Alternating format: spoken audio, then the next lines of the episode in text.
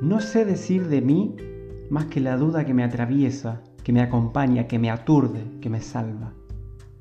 No sé decir de mí más que ese saber tan ilusorio, tan efímero, tan caduco, provisional de quien soy hoy.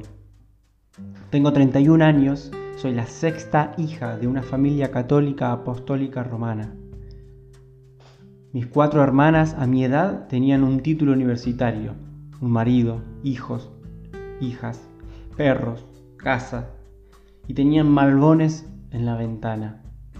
Crecí, voy creciendo con ese marco al lado mío, cerca, omnipotente y omnipresente de todo lo que no fui, de todo lo que no soy y todo lo que no voy a ser.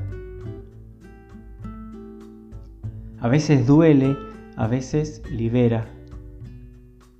A veces no sé a ciencia cierta qué, quién, cómo, por qué me gusta lo que me gusta, lo que ansío, lo que temo, qué es verdaderamente lo propio, lo profundamente mío. Mi identidad es un conglomerado, es un cóctel, como diría Girondo de las personalidades. Sé que soy docente, sé que sé poco de mucho.